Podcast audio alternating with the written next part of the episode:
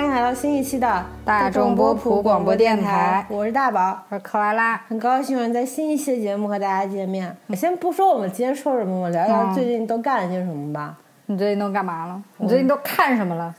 我最近就其实最近还是工作还挺忙的，然后就看了一本美剧，啥呀？那个《捍卫雅各布》哦嗯，然后还跟我妈一起看了两两集国产剧的脑残青春偶像谍战片《秋蝉啊，秋蝉还是哦，对对对，是谁演来》，着？是那个任嘉伦演的啊。哦女主是谁？我看完半天也不知道。但是任嘉伦不是演的片子都还不错的吗？这种片我感觉是他好几年前拍然后，最近压着才播，然后里面的服化道都特别奇怪，整个剧情走向也特别脑残，我实在是坚持不下去。但我妈也觉得觉得男主角挺帅的，还能冲着这么这个帅脸再继续看下去。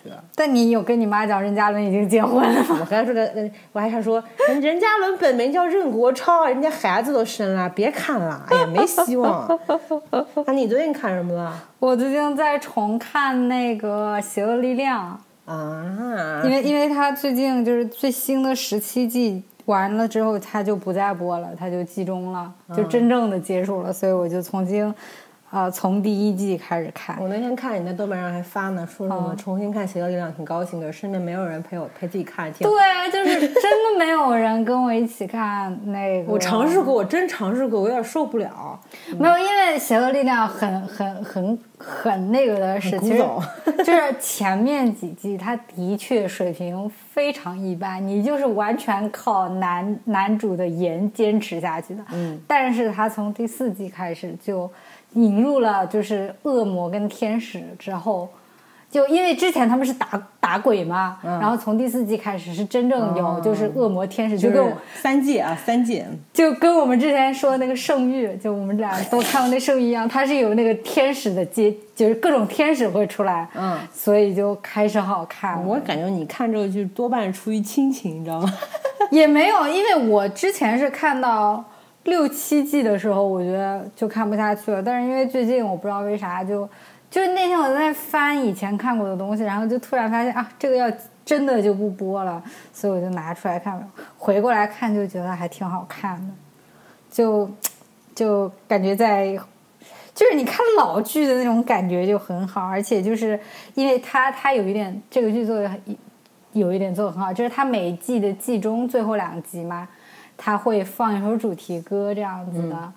然后就你每次一听到那个旋律，你就知道啊这一季要结束了，所以就啊就我第一次那个就是回去看第一季的时候，那个歌一出来，我差点都哭了，就感觉哇，就过了这么久了，两个小这么水灵的孩子现在都有变导罗拉叔了。对啊，就特别老了已经，所以我就觉得特别难得。我其实特特羡慕你，不用上班，还有那么多时间看剧。我最近特别忙，啊是吗然后昨天还给还被拉去拍抖音来着。哇，就就拍那种土味小剧场，他们给我看那个剧本，啊上面写着说我我这么一个纯真善良的女孩儿，然后要演你吧嗯，我我不够纯真，不够善良嘛，然后我在剧本里面要演一个呃身材魁梧、凶神恶煞。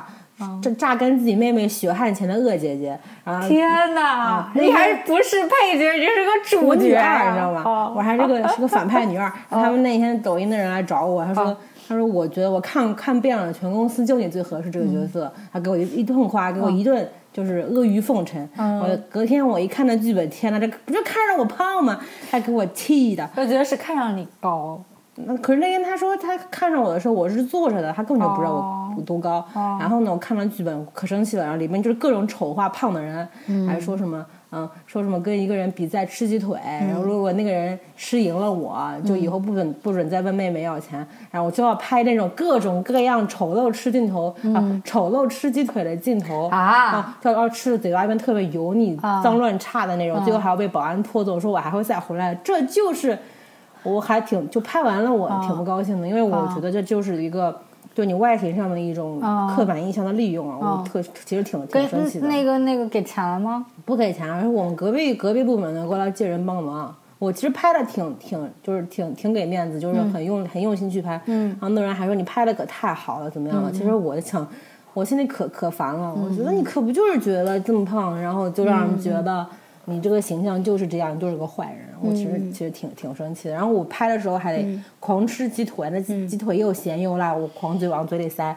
然然后呢还扯鸡皮，嗯，我当时就想，我可能就是个快手吃播吧，嗯，塞到喉咙口都要吐出来了，啊，太太辛苦。以后大家看到这种快手上面这种拿生命在搏的吃播，就点亮一颗免费的小红心，真的真的不是人干的事儿。我靠，这么心酸！我以为你要出道了呢，结果有这么心酸的内幕的吗？嗯，啊，所以我最近没看什么剧。哦，说说我们这一期说什么吧。好，我们这期说的是，呃，今年的一个恐怖电影叫《隐形人》，我估计应该很多人都看过，因为它其实不是新上，它上了一两两个月了，可能。我们这次拿出来说，主要是因为最近没啥说头，我们拿把这个片拿出来。唠一唠，嗯，就主要最近也没有什么特别上新的剧，那个电影没开门，对，没有什么电影可以说。然后剧的话，就感觉也没有什么特别，就是大家都印象深刻的。包括最近那个很多人都在说好看的那个普通人啊，我其实兴趣不大，我感觉我你知道我为什么不看吗？你为啥不看？因为我有一种我自己喜欢的非常小众的东西被人。被人突然拿到 公众下面去说的那种不爽感，因为我我看了小说的，就是我去年的时候看的小说，我还挺喜欢的，所以就今年突然他那个出了剧，而且大家评论都很好的那种。你们凭什么看这个剧？你们书都没看过？对我我我会有这种就莫名其妙 优越感，优越感，对，所以我就没有看那个剧啊。我们说回这个隐形人吧。我们今天要说的这个隐形人的那个大制作公司是环球影业。嗯，然后它下面小的就承办方包工头呢是之前出品过《鬼影实录》《人类侵袭计划》还有《逃出绝命镇》的那些小制作的恐怖片的那公司叫布伦屋影业。嗯嗯，所以这本片儿因为是环球加持加上。这个比较小众的一个恐怖片制作公司，所以刚出来的这个口碑还是挺好的。嗯，然后它的在全球范围的票房也挺高，它是七百万美元的成本，然后在全国收割在在全球收割了一点二四亿的美元的那个票房，可以说成绩非常高啊。现在这个片在豆瓣上的评分是七点三分，开分有七点九。嗯，然后我觉得在豆瓣上面，恐怖片能够达到七点五分左右的水平都是。比较不错的，对对对对对对，这个片就是不知道，就是大家有没有听说过？因为这个片其实是那个环球宇宙的，不对，环球他想主打的一个暗黑宇宙的其中一员。其实是环球他手上有很，就是在以前的时候就是好莱坞那个大大片厂时代，他们有很多这种恐怖的 IP 在手上。对，因为他那个就从三二零三零年代开始，基本上就开始他们有这么一套的。呃，就 IP 吧，有什么呀？最刚开始应该是那个弗兰科斯坦，就科学怪人，对，然后科学怪人的新娘，然后到后面就是隐形人、狼人，那个 Dracula，就那个吸血鬼德古拉，德古拉，然后还有那个什么鱼湖水怪啊，嗯，然后还有像那个木乃伊也是他们的，就这些 IP 都是在那个。环球的手里，这些那个里面，我们可能比较熟悉的是木乃伊，因为那个木乃伊之前就是我们小时候看那个版还挺经典的，就是三部曲。对，三部曲就是有一个什么探险家去沙漠里边挖财宝。对对对，就是那个 Braden，Braden Fraser 跟那个巨石强森演的那一版。我觉得那个还是挺不错的，是不是？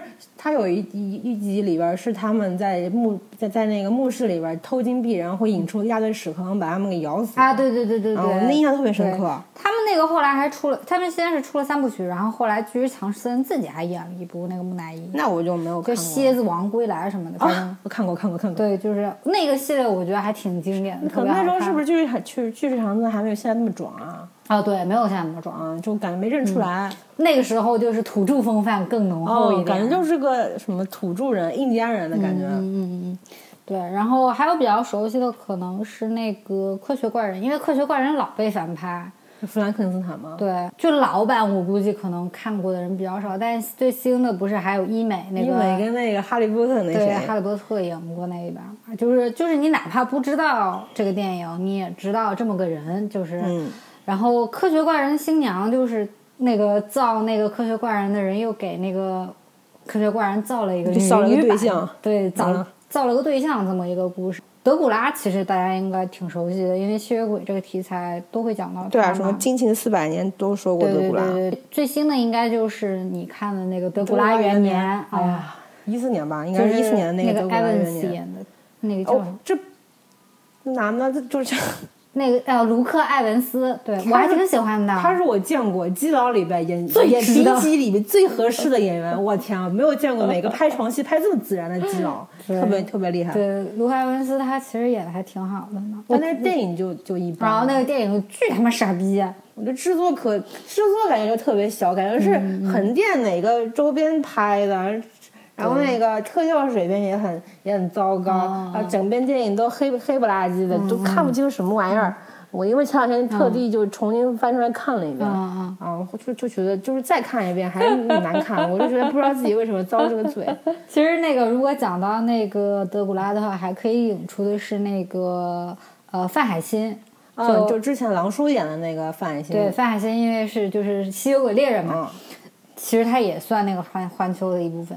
然后像那个呃狼人，然后包括鱼骨水怪，可能我们就不太熟悉一点了，对，太老了，因为他也没有拍新的那个。找的片源都是黑白的。对，为什么跟大家说这么多呢？就是说环球就是想把他自己手里的这些角色呢，全部他急了整合一起。他看着别人赚的盆满钵满，他急对他。整合在一起，也不知道怎么想的，就是把这些就是完全没有关系的，就硬要给他凑上一个关系，他就要组成一个环球暗黑怪兽宇宙。就觉得，我觉得就是环球没明白宇宙这个概念是啥意思，是得就各种电影中还有联动。对你怎么能让科学怪人跟狼人对打吗？还是德古拉去吸去，还是德古拉去吸去吸血去吸透透明人的血啊？对，我我觉得，但是但是这种东西呢，就是你拿到投资者那里，听着呢是很唬人的，你知道吧？因为他当时的计划是非常好，就是可能很多人看过那张宣传照，就是跟木乃伊这那个前年还是去年翻拍的，就阿汤哥那个版的木乃伊一起出来的那个暗黑环球宇宙的那个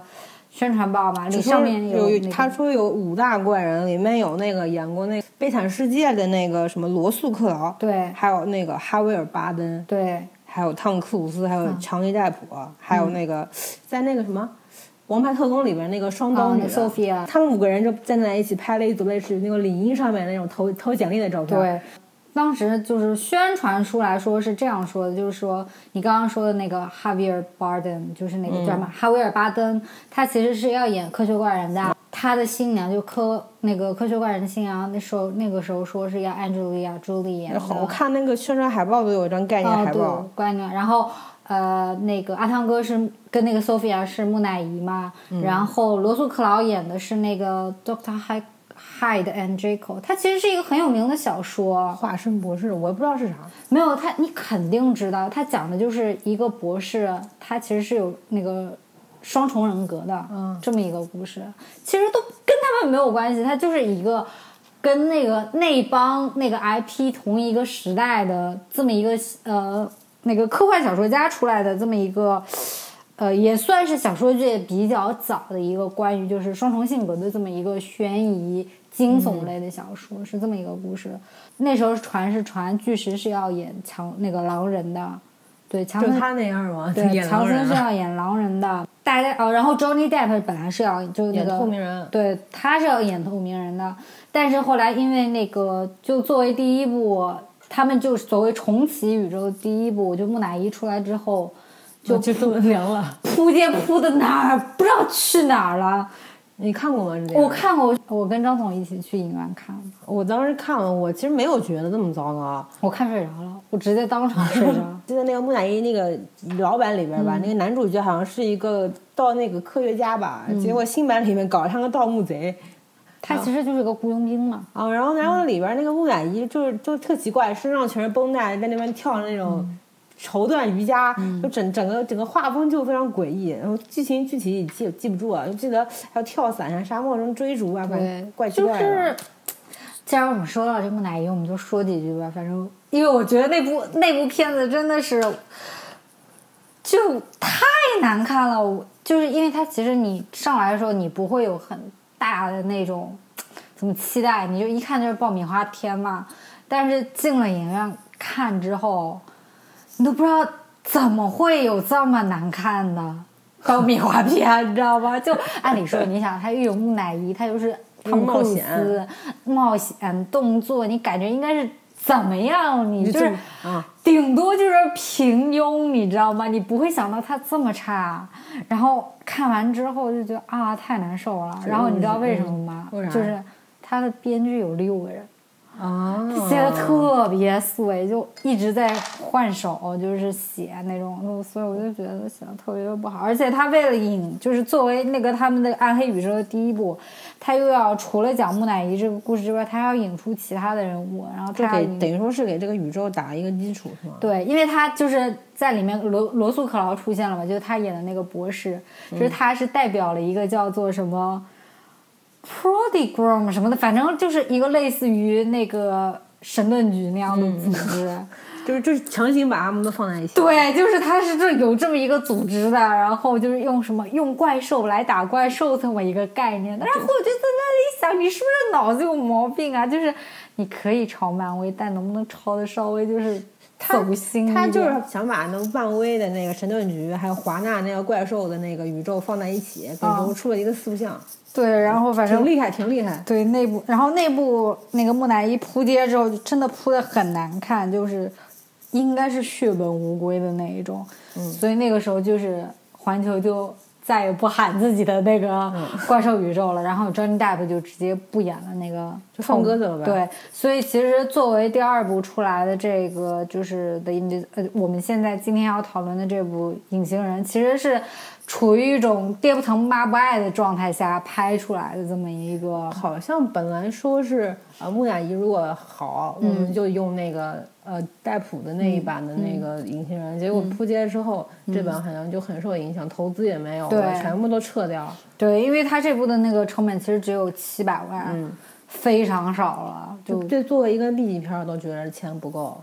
对，所以就是还。就是在大家都不看好的情况下，这个片子其实还算一个不小的惊喜吧。那我们就先来跟大家讲一下这部片讲什么吧。故事呢是由伊丽莎白·莫斯主演的 Cecilia 想要从她的丈夫 Adrian 身边逃开开始，她一天晚上呢就是呃就策划好了一切，就是从他们两个一个在海边的那个别墅里面逃走了。逃走了之后，过了两个星期呢，她被告知她的老公就自杀了，而且留给自己五五百万美元的遗产。得到遗产之后呢，斯斯利亚好像有一段时间过得还不错，就感觉自己也慢慢逃离了就是老公控制她的阴影。然后因为又有钱了，然后朋友对她也很照顾，所以感觉一切都在慢慢变好的情况下。然后突然呢，他又开始发现周遭的一切开始有点不对劲。他总觉得是有有一个人在就是暗处观察着自己。Cecilia 呢就觉得，因为她自己的老公是一个光学方面的比较有成就的科学家，她认为呢就是她老公想到了一个可以把自己变隐形的方法，以此来就是跟踪她，然后打打乱她的生活，然后来控制她，这么一个故事。后面后半程的恐怖是是出于对他生活的一种打乱。这个男的呢，嗯，把自己弄隐形之后呢，首先是让这个女的众叛亲离。嗯，他给他自己心爱，就给这个女女主的姐姐发了一封决绝的这个绝交的一封邮件。嗯，这女的就崩溃了。嗯，唯一支持他的亲人也走了。嗯，然后他又去面试工作，想说我要重新踏入这个社会，却发现自己好像面试的作品没有带。他再一次跟人社交的。的这个这个这个，就跟人社交的这种途径也被打乱了。再后来呢，他跟他自己的朋友之间的关系也因为这个隐形的这个男男男的出现了一些裂痕。等于说朋友也没了，工作机会也没了，亲人也没了，甚至到最后还有还有一些走向极端。嗯，他跟就这个女主此刻已经知道了有一个男的隐形了之后，就外在暗处暗处控制自己。嗯，他就约自己姐姐或者说自己的妹妹，嗯，是姐姐还是妹妹啊？妹妹。他就约自己的妹妹在公共场合见面，寻思这能安全点儿。嗯，所以没想到，这男的因为仗着自己隐形，就直接拿了把刀给妹妹给割喉了，还把这把刀塞到女主手上。嗯嗯。这一刻，在众目睽睽之下，女主就成了一个杀人凶手，被所有，然后就被抓进精神病医院了。所有人都觉得她是有病，是个疯子，是这种叫天天不应，叫地地不灵的感觉。别人我说我自己没疯，但所有人都觉得我疯了。我觉得这个这一刻的感觉还是挺就会比之前有看不见的那种恐怖更恐怖一点儿。嗯就这种恐怖感是有升级的，嗯嗯我是这么这么觉得的。对对对，我觉得他这个做还是挺到位的。其实你仔细想，这个剧情还是有一些漏洞的。比如说，这个老公、呃隐形的方式是因为他是一个呃光学光学方面的专家，他发明了一件利用光学改变人什么视觉走向的这么一件衣服，穿上就隐形了。嗯，但他没有说他到底是怎么发明的。我觉得这一点还让我觉得挺可惜的。我觉得没必要说这个。啊，我因为我很期待它是一本科幻片。哦哦结果它后来的走向是有一种女性电影的反杀，因为它最后是反杀的一个结局。我觉得不是女性电影。啊，不是吗？对，我觉得这部电影跟就是女女女性没有什么关系，就是主要就是一个受害者跟被害者互换的这么一个感觉，不是不是那个加害者跟被害受害者那个互换的这么一个我觉。得你这个你这个看事情的方面确实很、很专业，不愧是出国上过学的人啊，就是你也出国上哎，我学啊这水平不如你，因为网上很多人是这样说的，啊因为这个女主角是个、嗯呃，因为这是个女女性主角嘛，她是被男性控制的，嗯她最后呢是等于说女性站起来反杀反杀呃 PUA 自己的人，啊她会觉得是一个女性主义下的爽片，但是你把她这个。角色换成了加害者和被加害者，一下就跳出了这个性别的这么一个局限。我觉得这种思考方式很好哦。我我我觉得你刚刚那句话特别让我想到，因为我之前就是在那个网上稍微看了一一两个那个导演跟制片人的那个采访，主任意思就是说，呃，就是像你刚刚说的，就是，但他没有说到女女性那个觉醒这方面，他就是说你对那个剧本有没有什么自己的什么理解啊什么。导演说啊，我觉得我是最不能就是出来说这个剧本怎么样的人。就虽然我写了这个剧本，但是其实每个人的解读都不一样。他说，呃，但是如果别人问我的话，那我就说是就好了。他就举了一个特别好玩的例子，就是说别人就是问某个导演说啊，你的那个电影里面都有好多那个镜子的存在，你是不是通过镜子啊来那个影射一些什么？然后那个导演说，嗯，对对，因为镜子反映了真实的你自己什么什么，你知道就开始胡戳，你知道吗？所以我觉得就是导演并没有想。哦，这就像以前。就是你自己看的时候，你想太多。嗯当然不是说不好啊，但是我觉得就是因为现在的这个整个的这个环境下，嗯。你知道，就是呃，不仅仅是我们国内，就是整个世界就就全球范围内，全球舆论。对对对对舆论对就是所谓的女性方面就会比较特别敏感，我觉得特敏感。特别是最近的事情，对，所以我觉得就是呃，有呃，大家在就尤其是你像做这种评论评论性的那种点、那个对这种影视剧的评论点评型的这种文章也好，就是视频也好，他会想强加于一些。自己的理解，然后对对对，强我我迫大家都对，我不说不对，就是因为你的确可以往这方面讲，但是我觉得更多的给我的感受就是，还是一个受害者跟加害者之间的就位置互换的这么一个关系，因为就是你说实话，这个导演他还真的不是一个就是所谓的就是把就是助长女性的这么一个导演，而且我觉得从除了结尾之外，其实你没有在其他地方看到一个所谓女性元素的存在，所以我觉得就没有必要特意往那因为。很多的评论啊，都是把这个电影归取归结到啊女性反反 PUA，、嗯。然后再上升一层就是女权主义在觉醒的这么一个高度。我我是真的没有觉得有女性方面的这个。所以我对这个电影是一开始评价不高的原因，就是因为如果你们非得这么解读，那我就觉得不想看，我就会觉得这是一部对女性主义的谄媚的作品。就是我特别反对的一点就是，你看所有的问题都是通过你自己已经确定的角度去看的，等于说我看什么事情啊，我只想看到我认为的方向，其他的方向我都不在乎。嗯我就特别反感，就是就是这一点。但如果你刚刚说是什么加害者跟被加害者这种的反杀，我会觉得这样概括起来更加的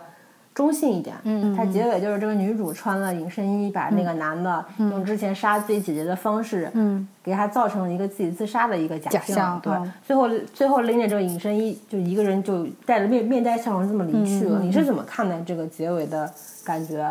我挺喜欢这个结尾的，我特别喜欢这个结尾。怎么怎么喜欢？就是从故事性上来说，它有就是所谓的反转嘛。嗯，对，所以就这点，就因为之前已经有一场非常小高潮的打戏了，那个女主把一个隐形人给杀了，结果她把那个衣服扒下来之后，发现不是那个她老公，而是她老公的弟弟。大家都以为就隐形人是她弟弟，但是女主不信，女主就觉得是她老公，但是老她老公呢就不。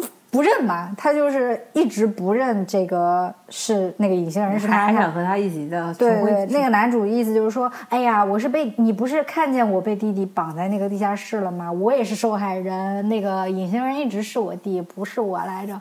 然后女主就就是她想让那个男主承认，她说你既然想让我回来，你就必须我们得从那个诚信开始，重新建立我们之间的关系，你就坦白告诉我。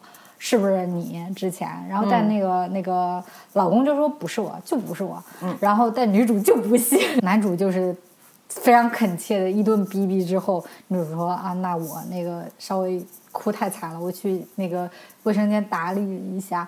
但是呢，她就直接穿上了那个隐身衣，然后把那个老公给杀了嘛。因为得通通过监控嘛。对，因为他那个，但是从监控，如果你从证据的角度来看的话，看的好像是老公自杀一样。然后后来女主还当着那个监控的面报警什么的，就是这一段，我特别喜欢这一段的有两个理由，一个是最后一场戏，它的那个基调是比较平静的，就因为你像，尤其是像恐怖电影，你很多时候看到的最后一场戏都是打架，你知道吗？就是打架，跟鬼打，跟动物打，跟人打，就是打架，所以就是难得看到这个类型的片子。你在一个小高潮之后，最后回归的是一场晚饭，就是 这个还是比较平静。虽然就是表面之下有很多就两个人之间的暗涌的那种交锋，但是整个场景也好，两个人的对话什么都是属于一个比较安静的场景，所以这点我蛮喜欢的。然后还有一个就是，我觉得最后就是我刚刚说的，就是加害者跟受害者的一个那个位置的互换。我很喜欢他，就是他的男那个警察朋友，刚开始是一直站在他们家门外，他因为他想让那个警察朋友录到自己老公亲口承认自己是隐形人那个话嘛。我特别喜欢那个女主，就是警察朋友赶来之后，他对那个警察朋友说的，他说他的大概意思就是说，现场证据是不是只能证明我老公是自杀？就是监控是只拍到了我老公自杀，对不对？你也不能证明就是是我杀了我老公。嗯，这种。只有你知道，别人不知道的感觉好吗？因为她之前一直在跟她的朋友说，她老公是隐形的，是老她老公在做这一切，但是没有人相信她。而且她朋友态度一直就是，啊，我信你，但是因为我知道你是精神压力太大了，所以我信你。但其实我是不信的，就是一种以哄她的态度。所以最后她这番话说出来之后，我就觉得整个故事很圆满，你知道吗？就感觉又回到了。刚开始，但是是角色互换的那种，所以我很喜欢这个结局。我我对这个结尾的感觉说不上来，因为我不太能从这个结尾中看出导演的态度。嗯，不知道他是啊支持这种暴力的结尾呢，还是说嗯就是想让它成为一部爽片？我觉得这虽然说这个这个虽然说这个结尾是一个比较反转的一个部分，嗯，但是我觉得。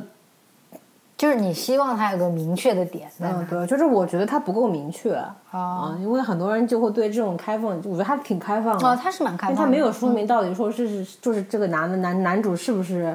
一直扮着一些人，是不是就是一切是不是女女女主过分的幻想？他没有给出一个这么明确的态度，就让你猜。嗯，我其实特别不喜欢这种感觉，因为他好像说什么都说你这是你说的，这是你想的，我可没有这么这么。我觉得如果是其他题材，我也会跟你一样很反感。但是我觉得就是这个就单这个电影来讲，这一点我还是挺喜欢的。其实整个电影。给你的感觉，就除了恐怖元素之外，其实很多的时候他是在讨论家暴嘛，对吧？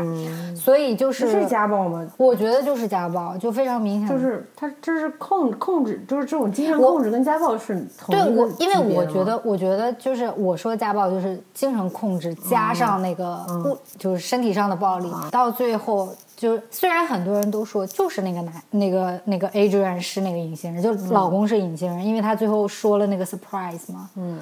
但是也有一些人说你不一定啊，对不对？对。就是大家对老公是不是这个隐形人是不是一直是老公，还是说他们兄弟俩轮着来的这个事情是有疑惑的。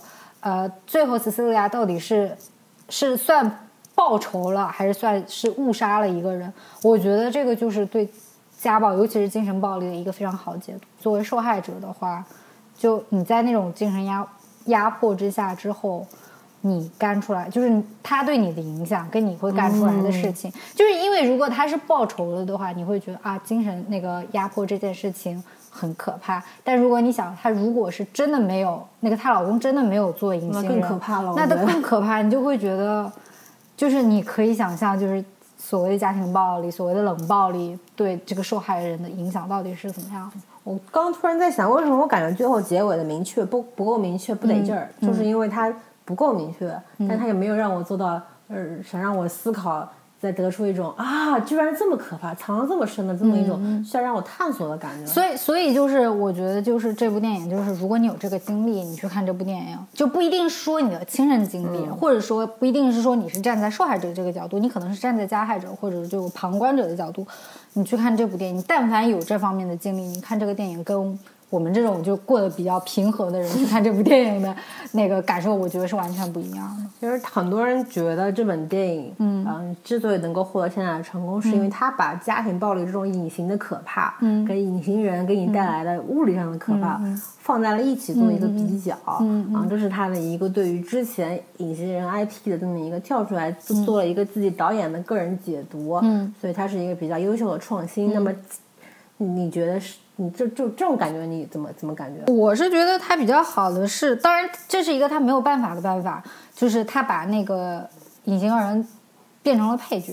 嗯，就原来隐形人，他这个主打隐形人就是隐形人是主角嘛，他讲的应该是是隐形人的事情，包括我们之前几部电影不都是讲的是关于隐形人的是吗？但这次他把那个视角放在了受害者这方面，就是因为其实之前的电影我们没有想过这件事情，就是。作为受有受害者这一方的事情，所以我觉得他把视角换了之后，还挺有意思的。我就我是挺喜欢，当然这是没有办法，因为如果你真的主角是 Johnny Depp 的话，谁他妈让 Johnny Depp 演他妈两分钟就好了，对不对？那你的故事走向肯定完全不一样了。然后我另外比较喜欢的一点是，他把隐形人这个概念，嗯，做的很现代。就因为你很现代，我发现你特别喜欢这种对很现代。就我很喜欢你把就是你拍应该在这个时代会体现出来的一些元素，就是哪怕是精神暴力、冷暴力、家庭虐待什么的，也不是一个一直有的这么一个呃。呃，那个关议题吧，我觉得应该这是一个比较都有。对，现在大家的关注点会慢慢集中在这一块之后，你去拍这么一个东西，我觉得挺讨巧的吧？嗯，比较讨巧，而且可能会更多人有共鸣。但是我其实除了这个剧情上，我个人不是特别满意之外，但这个片我有一个很喜欢的点，它的这个摄影啊，哦，对，他这个他这个摄影真的非常好。他他他就是现在会有一些就是。就是他除了那种啊，他除了那种就是恐怖片里面经常用的那种偷窥的视角之外，还有那种就是他他站在隐形人的那么一个角度去去看偷窥那个女主的那种方式，让我觉得很可怕。经常会有一些空镜放在那边，对对对，让你感觉这好像有人，但其实又没有人。对对，你就会一直在那找，哎，那个隐形人到底在哪儿？这个房间有什么不一样啊？对对，有一种那种大家来找茬的那种感觉。特别喜欢他这种所谓的。呃，电影语言、镜头语言，我觉得特别棒。哦，我我最喜欢的一幕就是这样一幕，就是那个女主出门要拿信什么，她不呼了一口气吗？然后旁边就突然空气里面就好像她旁边站了一个人一样，也呼了一口气出来。那那个女主是看不见了，只有我们观众能看见。我觉得那一场戏真的特别棒，就不到说吓人，但是你鸡皮疙瘩会起。因为我当时本来我是这么想问，就就哪怕他是你旁边普通的一个人，他能对你怎么着？嗯，他旁边站着，你看着你又能怎么样？结果后面这个剧情暴力逐渐升级，就特别可怕。我我印象比较深刻的，觉得可怕的那一幕是，呃，女主打电话给自己老公的那手机，结果那手机在他们那个房子的阁楼，她她爬爬梯子上去看短信，那个手机里边居然有别人偷拍她睡觉的照片，这已经我觉得已经很可怕了。结果突然又感觉梯子好像有点不对劲。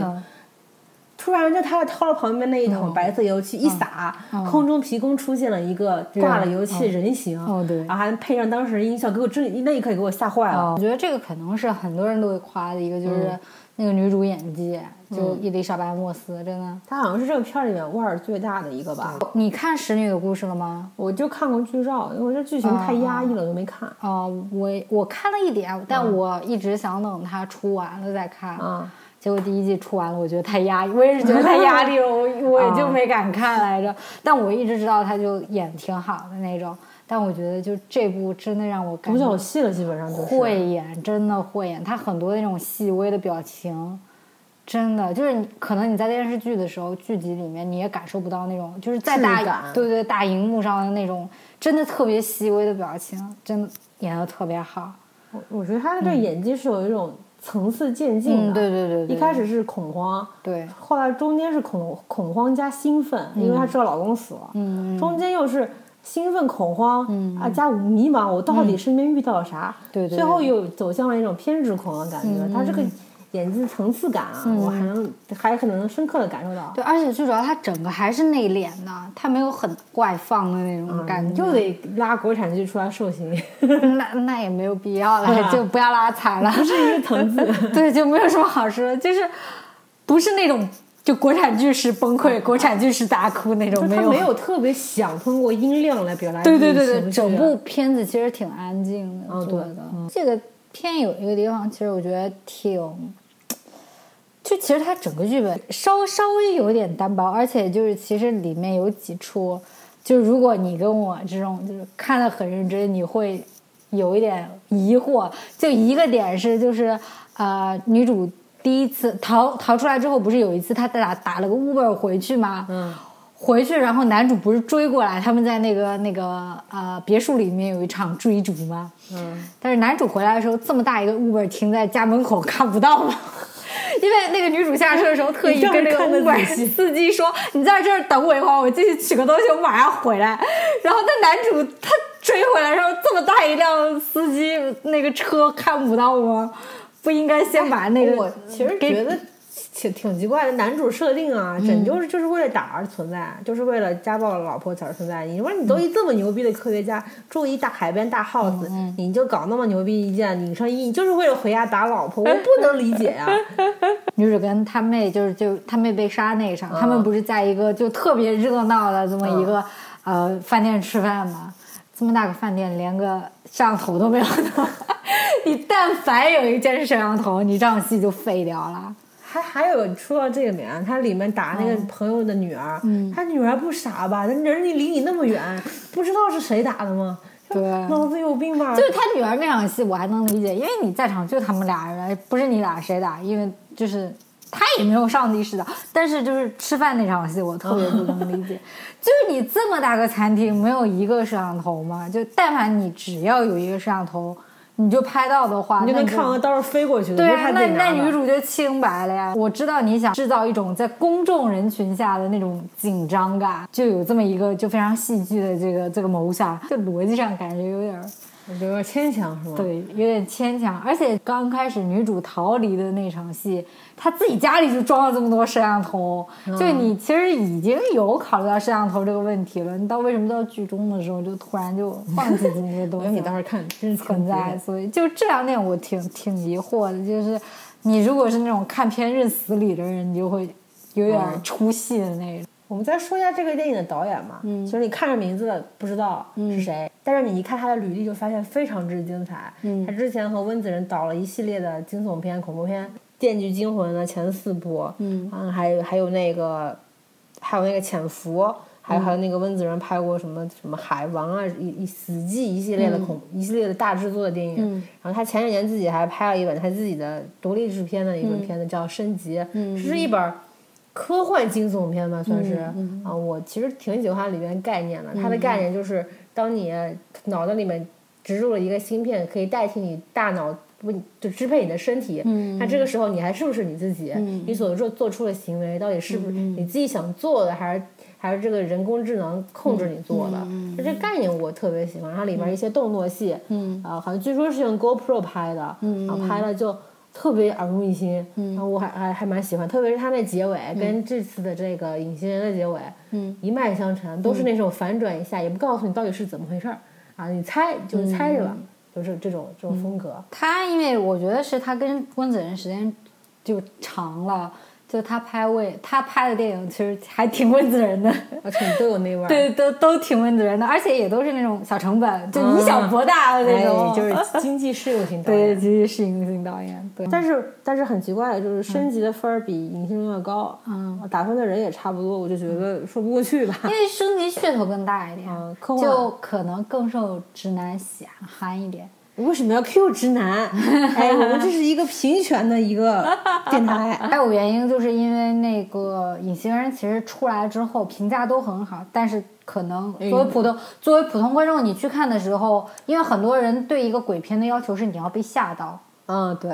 但是你，我觉得百分之五十的人看这个片是不会被吓到的，就是哪怕你在提前没有看过任何东西，就是没有看过任何物料的情况下去看这部电影，你就是不会被吓到的。我吗？所以，所以就是这个，如果你完全没有被吓到，那大家可能就觉得，那你鬼片没有被吓到，那就是不好看。那可能有些人就会打这个低分的。嗯，我们最后再就引申一下吧，扩扩展阅读一下，就说一下这个那个家暴的这个概念。虐待这个词，你其实可以包括蛮多，就是精神方面的也好，呃，身体上面的也好。但是我觉得好像国内大家说起家暴。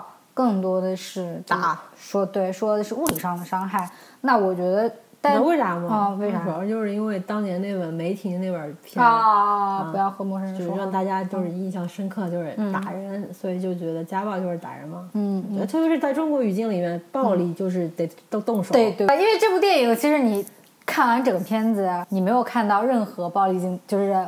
丈夫对妻子做的暴力镜头，我只看到了一些对暴力行为的反馈。对，因为我们跟那个斯斯利亚的朋友一样，是通过斯斯利亚的表现，然后通过她的描述，知道哦，她老公之前对她有过就我们所谓的家暴吧。嗯，你并没有，而且他们还不敢相信，因为。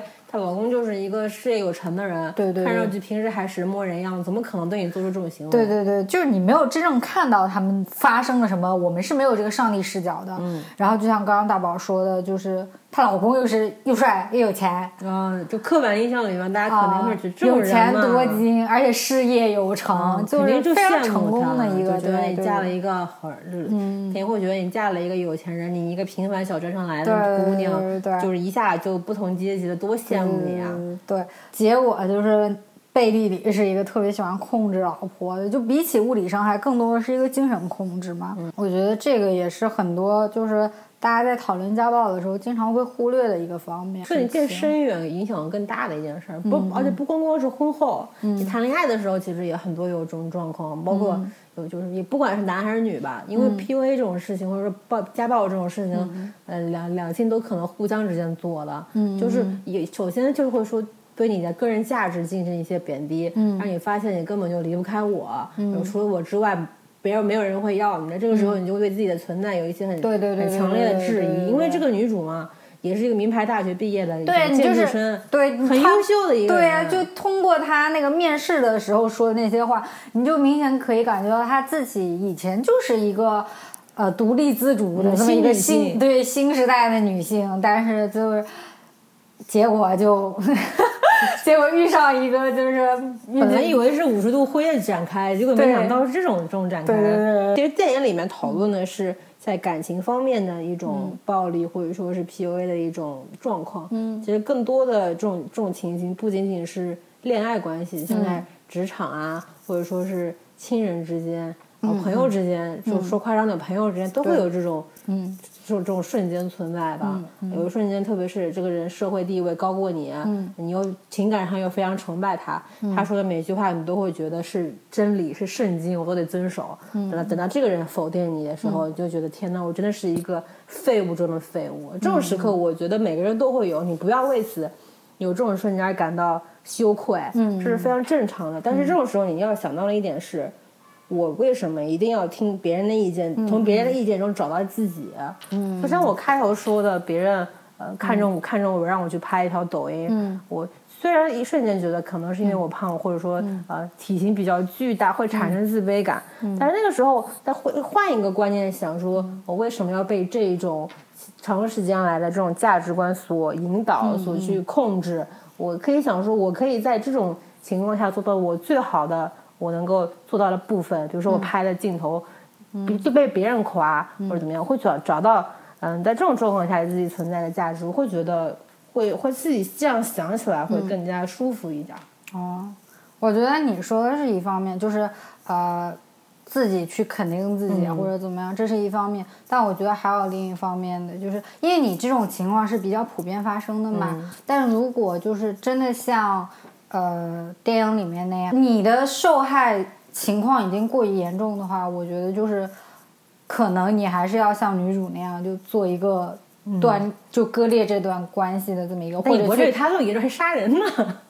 那肯定没有那么严重。我的意思就是说，你还是要去寻求帮助的，就不能单单就靠自我消化，就一定还是要去跟别的人讲，不能把自己限制在。电影里面就是比较让我吃惊的是，他让自己的朋友来接他，结果朋友看到那个男男男男主冲出来打破车窗的时候，他突然。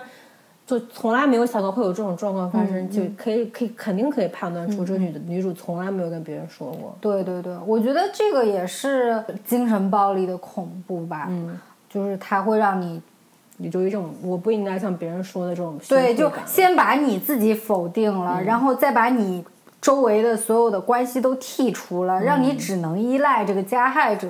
我觉得这是还蛮吓人的，所以我觉得就是我觉得没办法避免。就是你还是要去寻求帮助，因为当你陷入这种状况的时候，你很难知道自己是真的处于这种这种情况下。嗯，如果非要说这个电影有什么积极的作用的话，就是让更多的人意识到这种情况是不正确的。嗯，是吧？呃，还有一点，我觉得就是是给我们这些旁观者的，就是你不要说风凉话，因为你不是当事人，你根本不知道。哎，还有这种这种这种能看出来？当然，因为你像他的妹妹，包括他的警察朋友。其实他都否定他，对他不相信说的这个隐形人的存在啊，因为他没有证据，他没有办法说说出来。但新娘是他们没有试图去了解，就直接否定。对，就是他们还是以一种啊，你大概就你还是没有从你那个丈夫的阴影里面拖出来，怎么怎么样，就是还是说一些就无足轻重的一些废话，就是没有给他一个。就是没有给他一个解决办法，只是在那边说你应该去解决，但是也没有告诉你我帮你去解决。因为其实很多时候我们没有办法真正的设身处地的去知道受害者到底经历了什么。那我觉得这个时候就如果你没有办法就知道他到底经历了什么，那你就不要说风凉话，就听着就行了。就对你能帮的你帮到。如果你不能帮，你就不要说一些屁话，没有用的。就既不能安慰到他，也不会显得你怎么样。就是显得你更好或者更坏，就是掏掏到钱啊，话别说，听听啊 就行了啊，这是你能见到朋友的最基础的任务了。